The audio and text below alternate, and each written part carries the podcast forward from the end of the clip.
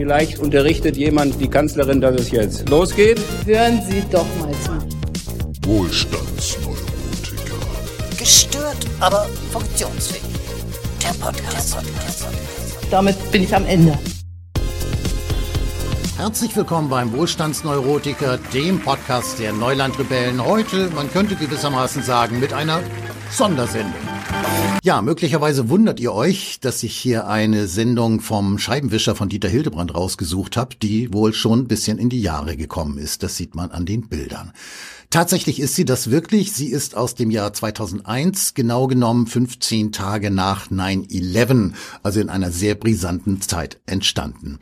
Ich möchte mit dieser Sendung, also ich werde jetzt nicht die ganze Sendung zeigen, sondern einige Sketche äh, anspielen, anteasern und dann auch wieder dazwischen gehen. Äh, wen das übrigens stört, weil er eigentlich ganz viel lieber äh, die vier Genies sehen möchte, die hier gleich äh, ihr Handwerk voll richt, äh, vollziehen, äh, der möge einfach ähm, auf den Link unter dem Video klicken, da kann man sich die komplette Sendung ansehen und äh, da bin ich dann eben auch nicht mehr mit drin.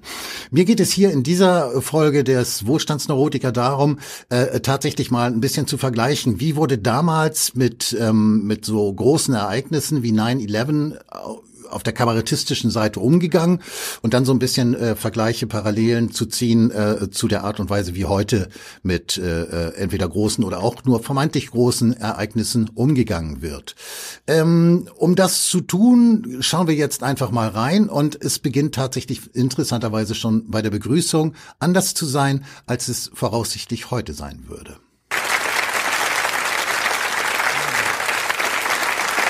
Es ist, guten Abend, es ist jetzt äh, nicht die Zeit für eine rundum fröhliche Sendung, aber wir haben gedacht, ein paar Bemerkungen von uns könnten vielleicht nicht schaden. Ja, äh, aber wie? In ja, wie? Äh, da geht es tatsächlich schon los. Für mich ist das bemerkenswert. Er sagt also äh, nach also äh, den Anschlägen von 9-11 lediglich, äh, dass es jetzt vielleicht nicht die Zeit ist für eine besonders lustige Sendung. Damit ist er aber im Prinzip mit den Solidaritäts-, Beileids- und Betroffenheitsbekundungen, äh, die wir heute im Grunde genommen von morgens bis abends hören, auch schon durch. Das heißt, er distanziert sich tatsächlich von diesem Anschlag. Äh, auf für mein Empfinden eine vernünftige Art und Weise. Er distanziert sich als Kabarettist davon, weil es natürlich nicht seine Aufgabe ist, jetzt hier äh, stundenlang in Tränen auszubrechen, äh, auch wenn das natürlich unglaublichen Eindruck schindet. Ich weiß es allerdings nicht, ob es 2001 Eindruck geschunden hätte. Heute täte es das wahrscheinlich, aber 2001 war das definitiv nicht der Job eines Kabarettisten wie Dieter Hildebrand, der im Übrigen gleich zusammen mit Bruno Jonas, Georg Schramm und Matthias Riechling äh, die weitere Sendung gestalten wird. Wie gesagt, verlinkt unter dem Video. Welcher Form? Nur ist es so, dass äh, das Medium angesichts der Ereignisse, wenn das Medium, also das Fernsehen, sprachlos wird nicht, und nur noch seine Bilder auf uns abschießt, äh, dann ähm, sucht es nach einer Lösung und dann findet es die Lösung, indem es einfach unheimlich, und das ist eine Scheinlösung natürlich, indem es plötzlich unheimlich gesprächig wird. Ja, auch das finde ich bemerkenswert, weil er auch hier nicht über das Ereignis an sich spricht, das ja damals sowieso von morgens bis abends und dann durch die Nacht und wieder von morgens bis abends überall auf allen Kanälen gesendet und interpretiert und eingeordnet und was weiß ich nicht alles wurde. Das tut er einfach nicht, sondern stattdessen nimmt er eine andere Position, eine andere Perspektive ein und fragt sich, wie denn die Medien so mit diesem Ereignis umgegangen sind. Hm. Ja, äh, und das machen wir jetzt auch. Wir machen jetzt eine Runde, wir machen Runden. Es äh, gibt ja Gesprächsrunden seit zwei Wochen ungefähr. Es besteht ein Großteil der Fernsehprogramme aus Gesprächsrunden mit Experten, sitzen an mindestens äh, elf oder zwölf Kanälen gleichzeitig, äh, sitzen Menschen an runden Tischen und die reden um diese runden Tische rum und um das Problem äh, rum und rum bis der Zuschauer dann so langsam spürt, dass das Problem die sind, die darüber reden. Sehr schön. Für mein Empfinden wirklich äh, äh, ähm, großartig, äh, auch um deutlich zu machen, dass äh, ein Ereignis wie 9-11 äh, im Wesentlichen dazu führt, dass die Medienwelt wie aufgescheuchte Hühner durch die Gegend laufen, im Grunde genommen überhaupt keine Ahnung haben, auch keinerlei Hintergrundinformationen liefern, zum Beispiel über die Entstehung eines solchen Anschlages. Das ist heute ja auch ganz interessant, wenn wir auf die, auf die Ukraine gucken. Äh, die Entstehung dieses, äh, dieses Krieges, der am 24.02. begonnen hat, interessiert heute ja keine Sau mehr. Äh, darüber wird nicht gesprochen. Lanz zum Beispiel sagt dann, ja, ja, das bringt uns jetzt ja auch nicht weiter. Natürlich würde uns das weiterbringen. Und was Hildebrand hier kritisiert, das ist zumindest meine Interpretation, ist tatsächlich die, es wird viel geredet, nichts gesagt, es wird viel gesagt und nichts geredet, nein, umgekehrt, es wird viel geredet, nichts gesagt. Äh, und äh, die Medien äh, sind im Grunde genommen gewissermaßen überflüssig und eben auch mit einer bestimmten Stimmung, Ausrichtung, Parteilichkeit schon ausgerüstet. Das kommt dann gleich. Und äh, dann äh sind Sie wieder ein bisschen beruhigter, weil Sie wissen, vor denen sind Sie jedenfalls sicher. Und, und, wenn, man, und, wenn, man, und wenn man dann äh, gerade noch so nachdenkt, äh, etwas deprimiert über die Menschen, die dabei umgebracht worden sind, etwas deprimiert über die Menschen, die dabei umgebracht worden sind. Auch hier die Distanzierung des Kabarettisten von dem eigentlichen Ereignis, äh, letztlich auch um sich nicht beeinflussen zu lassen und um seine kritische Sicht der Dinge sozusagen äh, ungefiltert oder ungetrübt äh, von ähm, Einflüssen der Seite, die er eigentlich gerne kritisieren möchte, äh, das möchte er ganz gerne verhindern und dementsprechend macht er das hier sehr, sehr zurückhaltend. Man könnte auch sagen professionell. Heute wäre das, davon gehe ich aus, komplett undenkbar.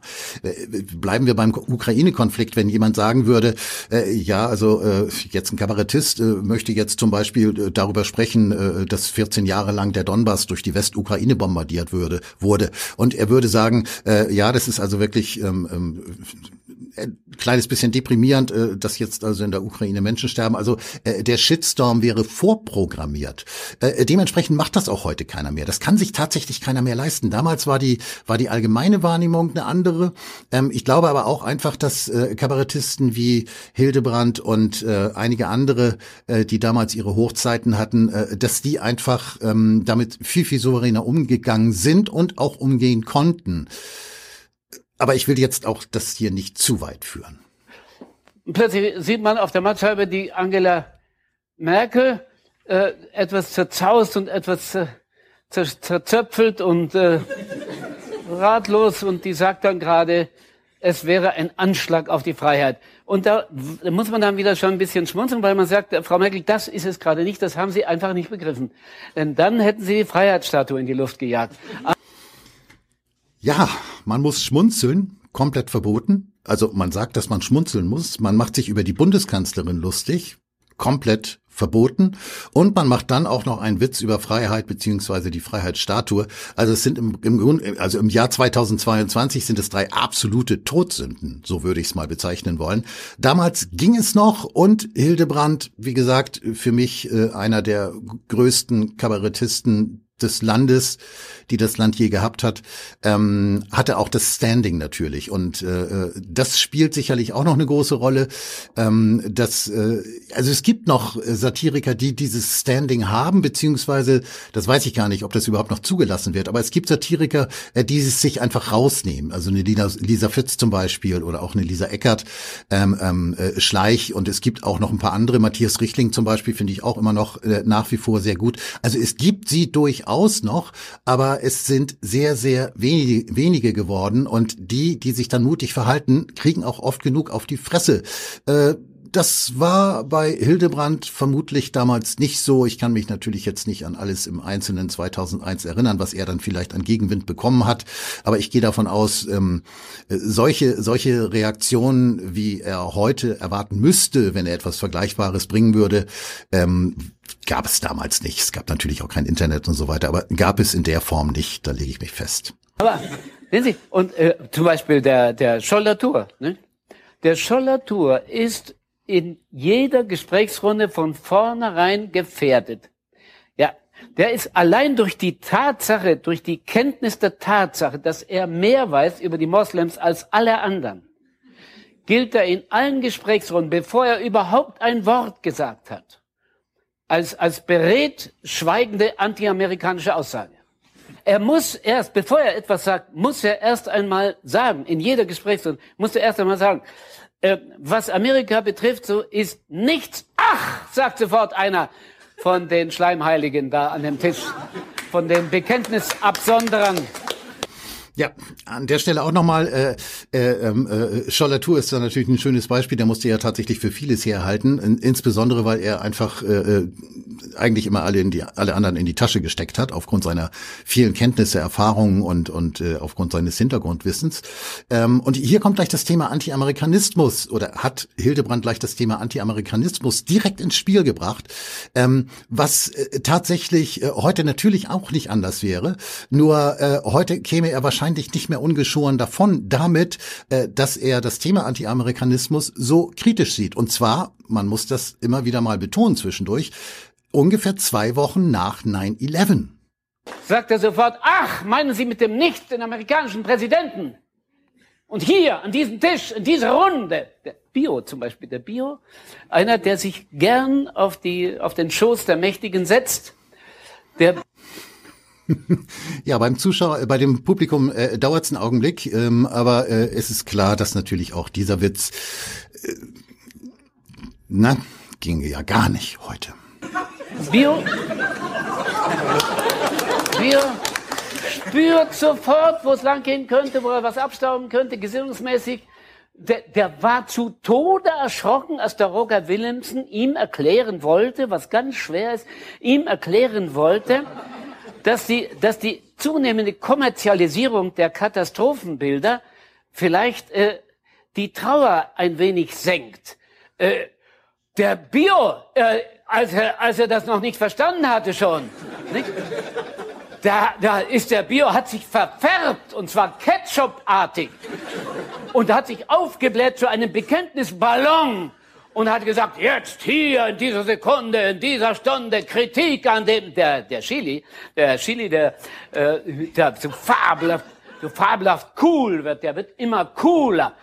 Okay, bevor wir mit Chili weitermachen, tatsächlich nochmal, also Kritik an den Amerikanern, das ist ja letztlich das, äh, was, ähm, äh, darum geht's eigentlich im Kern. Also jetzt nicht Kritik an den Amerikanern, sondern Kritik an der jeweilig, äh, äh jeweilig entscheidenden, äh, beziehungsweise ähm, ähm, ähm, ja entscheidenden, also Entscheidungen treffenden äh, politischen äh, Klasse, Kaste, wie auch immer man das sagen möchte, äh, die sich jetzt gerade um ein Ereignis kümmert. Das Ereignis hieß damals eben 9-11 und ähm, alles, was irgendwie äh, kritisch in Richtung Amerikaner ging, war sofort Anti-Amerikanismus, weil man sich ja solidarisieren musste mit den Amerikanern, die ja so wahnsinnig viele, äh, also die ja so wahnsinnig viel Menschen verloren haben durch die Anschläge und dementsprechend darüber verbietet es sich jetzt in irgendeiner Form ähm, kritische Äußerungen loszulassen, äh, irgendwie in Richtung USA. So wie ja auch bei der Corona-Politik keine kritischen Äußerungen äh, in Richtung der Bundesregierung oder der Landesregierung losgelassen werden durften, weil die ja gegen den gemeinsamen Feind dann eben nicht der Terror,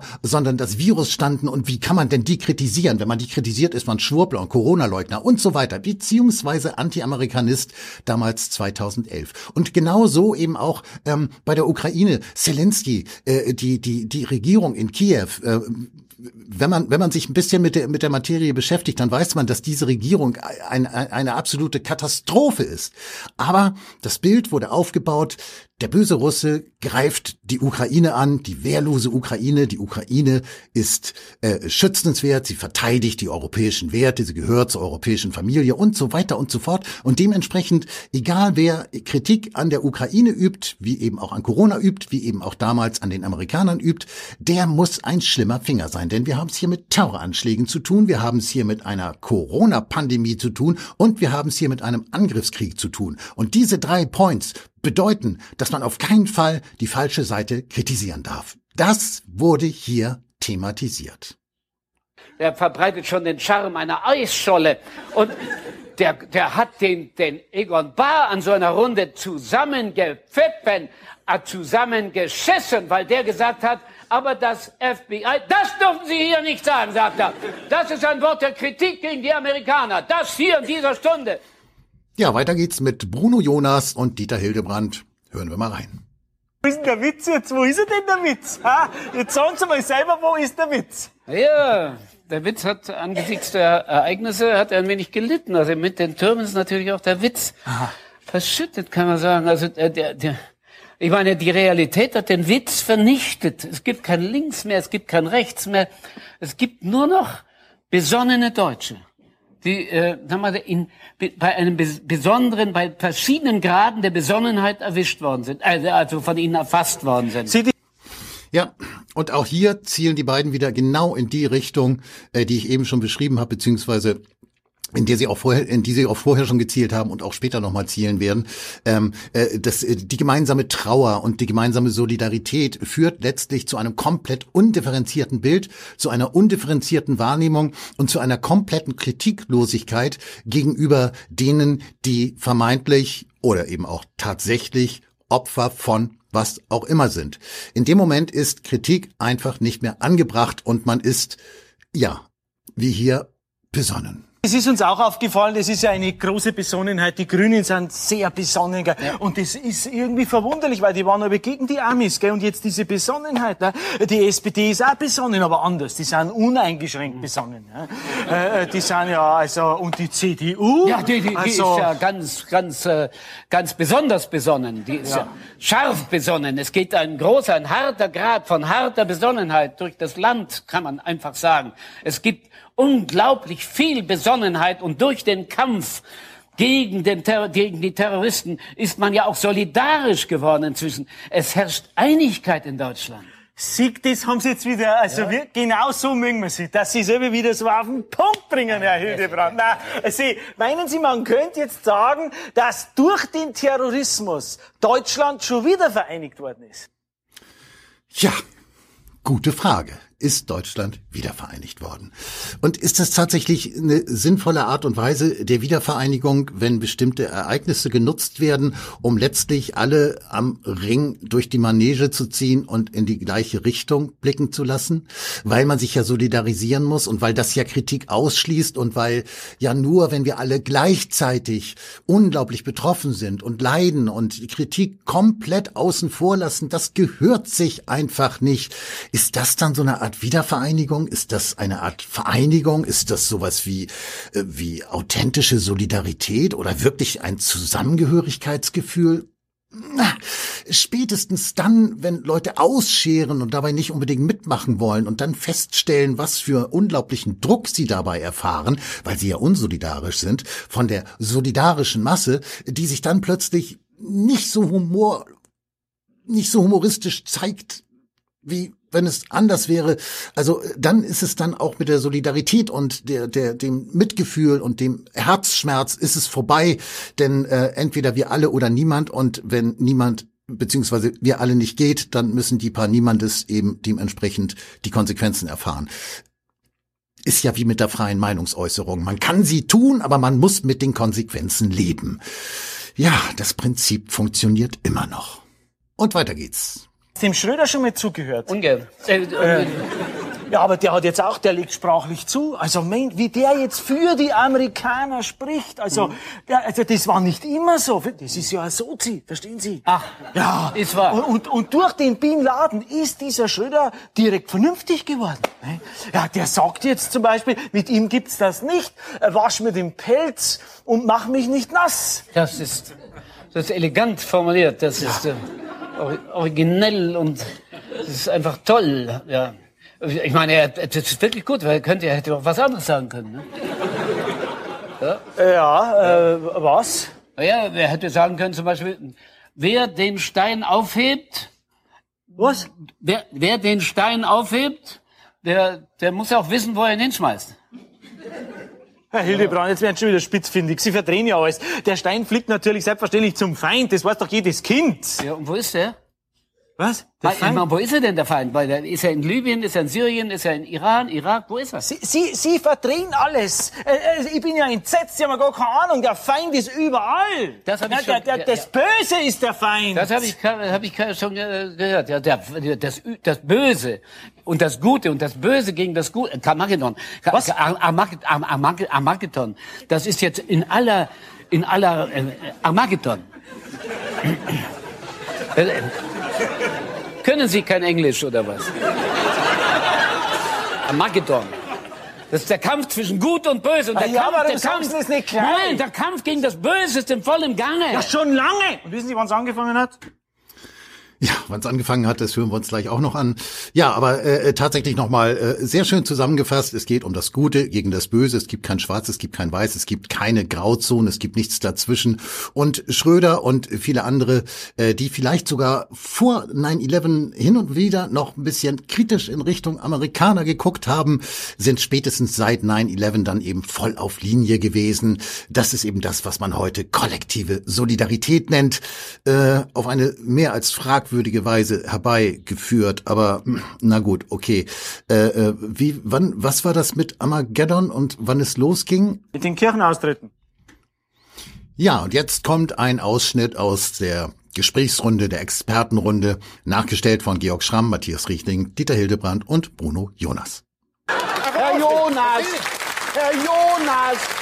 Jetzt gehen Sie mal dazwischen. Ja, passt Sie Also, mal meine Damen und Herren, wir haben heute einen sogenannten äh, Experten-Talk. Lassen Sie mich erstmal, bevor ich überhaupt. Aber- aber- äh, lass mich Ich ausreden. möchte mal ausreden jetzt. das täte Ihnen nicht sehr gut. Passen Sie auf, Herr. Was? Herr, Herr äh, wir müssen doch einmal. Ja, lassen sagen, Sie mich dass einmal Grund- ausreden. Nein, nein, nein, nein, nein, nein. Dass die Demokratien dieser Welt diese Nattern genährt haben, die sie jetzt verfolgen müssen. Ich habe Sie auch Das ausreden betrifft lassen. uns Deutsche ja ganz, lassen Sie mich, das betrifft uns Deutsche ganz genauso. Ganz, ganz genauso. Wir haben im Golf, mit der, im Golfkrieg haben wir bereits, als irakische Raketen eingeschlagen sind in Israel, sind deutsche Politiker herauf, vorneweg nach Israel gefahren. Warum fahren die nach Israel? Um sich zu überzeugen, dass wir an Saddam Hussein auch keinen Mist geschickt haben. Ja, also äh, für mich äh, äh, einer der größten Momente dieser Sendung, wie gesagt, zwei Wochen nach 9-11, setzt sich Matthias Richtling hin und sagt knallhart das, was er gerne sagen möchte. Ähm, ich weiß nicht, was das hätte ich vielleicht mal nachgucken sollen, äh, bevor ich das hier mache, aber habe ich nicht dran gedacht. Ähm, ja, vielleicht später nochmal.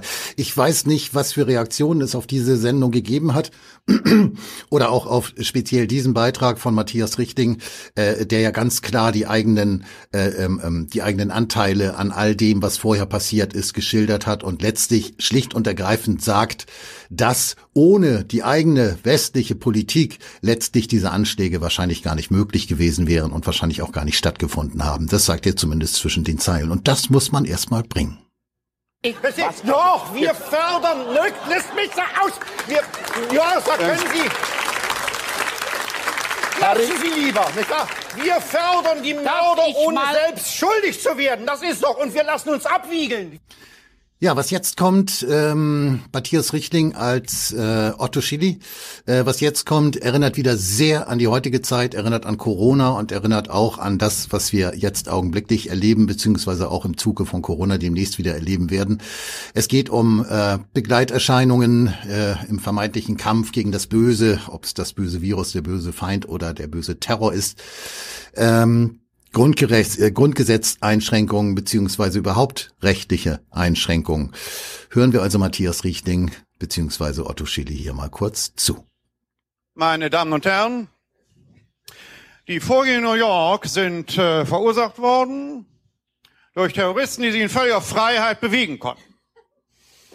Diese Terroristen zu verfolgen, heißt nun die Auswüchse, die Symptome auszumerzen. Wir müssen aber die Wurzeln gehen. Wir werden einen Vergeltungsanschlag ausüben auf die Freiheit. Ja.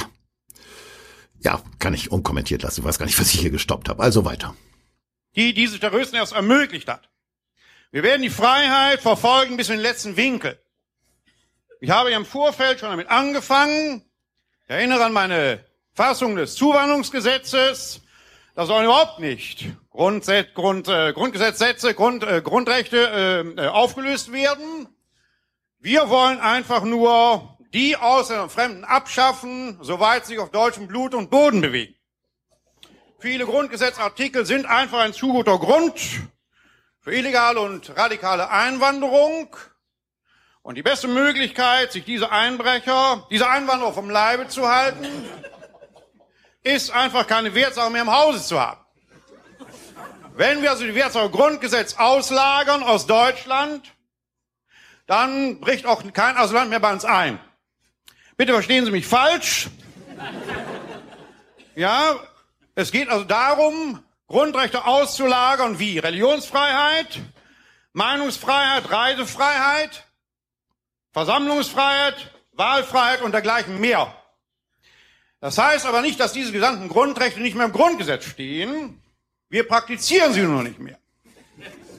Das bedeutet aber nicht, dass das Grundgesetz aufgehoben ist. Sie können ja auch nicht sagen, die Leiden des jungen Werthers sind aufgehoben, weil die Leute sich nicht mehr reihenweise aufs Liebeskummer umbringen.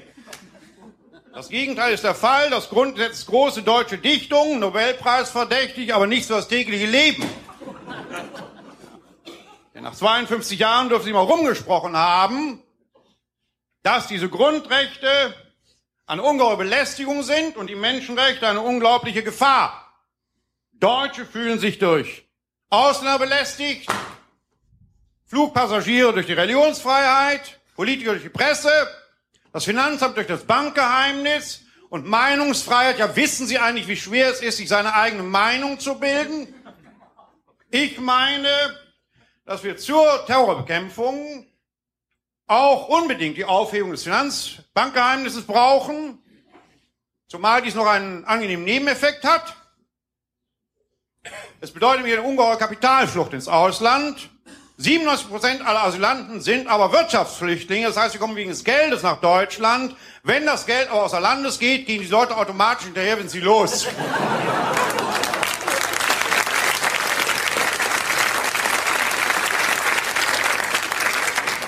Dies können wir alles nicht alleine bewältigen. Wir brauchen also zur Beantwortung dieser Grundrechte an die Bundesregierung ein Ermächtigungsgesetz, das uns vor solchen Subjekten schützt. Wir brauchen, damit wir eine Kontrolle haben über Asylanten und Andersdenkende, eine Endlösung. Denn nach der Genfer Konvention darf bekanntlich niemand mehr abgeschoben werden in ein Land, in dem ihm Folter und Todesstrafe drohen. Wenn wir also diese Subjekte nachhaltig loswerden wollen aus Deutschland, müssen wir ihnen endlich auch in Deutschland Folter und Todesstrafe bieten. Von deutschem Boden darf nie wieder ein Grundrecht ausgehen. Die Grundrechte des Menschen sind unteilbar. Wir haben sie, also warum sollten wir sie mit anderen teilen? Der Weltterror gibt uns gute Gelegenheit, äh, guten Grund zu sagen, meine Damen und Herren, wir wollen einfach mehr Diktatur wagen. wenn Sie mich fragen, ob ich glaube, dass dadurch noch rechtere Köpfe als Herr Schill Zuwachs erhalten in Deutschland, so kann ich sagen, das glaube ich nicht. Ich bin ja schon da. Ich danke Ihnen für mein Gespräch. Ja, und hier kommt dann noch mal ein schönes Beispiel für Kriegstreiberei und Begründungen von Kriegen. Äh, auch hier, wie schon eben bei Riechling, sind Parallelen zur heutigen Zeit äh, unübersehbar und dementsprechend brauche ich da auch nicht viel zu kommentieren, außer vielleicht den Hinweis, ja, dass es auch damals schon darum ging, zu argumentieren, warum man in den Krieg ziehen muss und dass man dafür alle Mittel zur Verfügung stellen muss, um in den Krieg zu führen, äh, zu ziehen. Herr Hildebrand, man muss dem islamischen Glaubenskämpfer einen ebenso starken katholischen Glaubenskämpfer entgegensetzen. Sonst wird das nichts. Verstehen Sie, was ich meine? Nein, das ist, verstehe ich überhaupt nicht. Ich, ich weiß schon, wo Sie hinwollen. Religionskrieg. Aber das ist ganz falsch, weil die, ein Großteil der Moslems sind nämlich friedlich. Ja, das hilft ja nix, Herr Hildebrand. Schauen Sie, man muss einen starken Glauben, der Glauben motiviert. Schauen Sie, wir haben doch eine starke äh, Elite-Katholiken haben wir doch äh, in Irland, die IRA. Die müssen wir nehmen und zusammenspannen mit den bayerischen Gebirgsjägern. Das wird eine schneidige Truppe.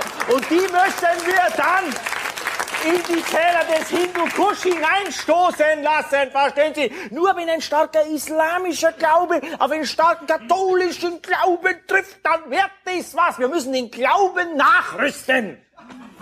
Wer es glaubt, erzähle ich. Ja, kurz zum Schluss kommt dann noch ein kleiner Auftritt von Georg Schramm, der auch nochmal über das Gute und das Böse beziehungsweise den Teufel höchstpersönlich spricht.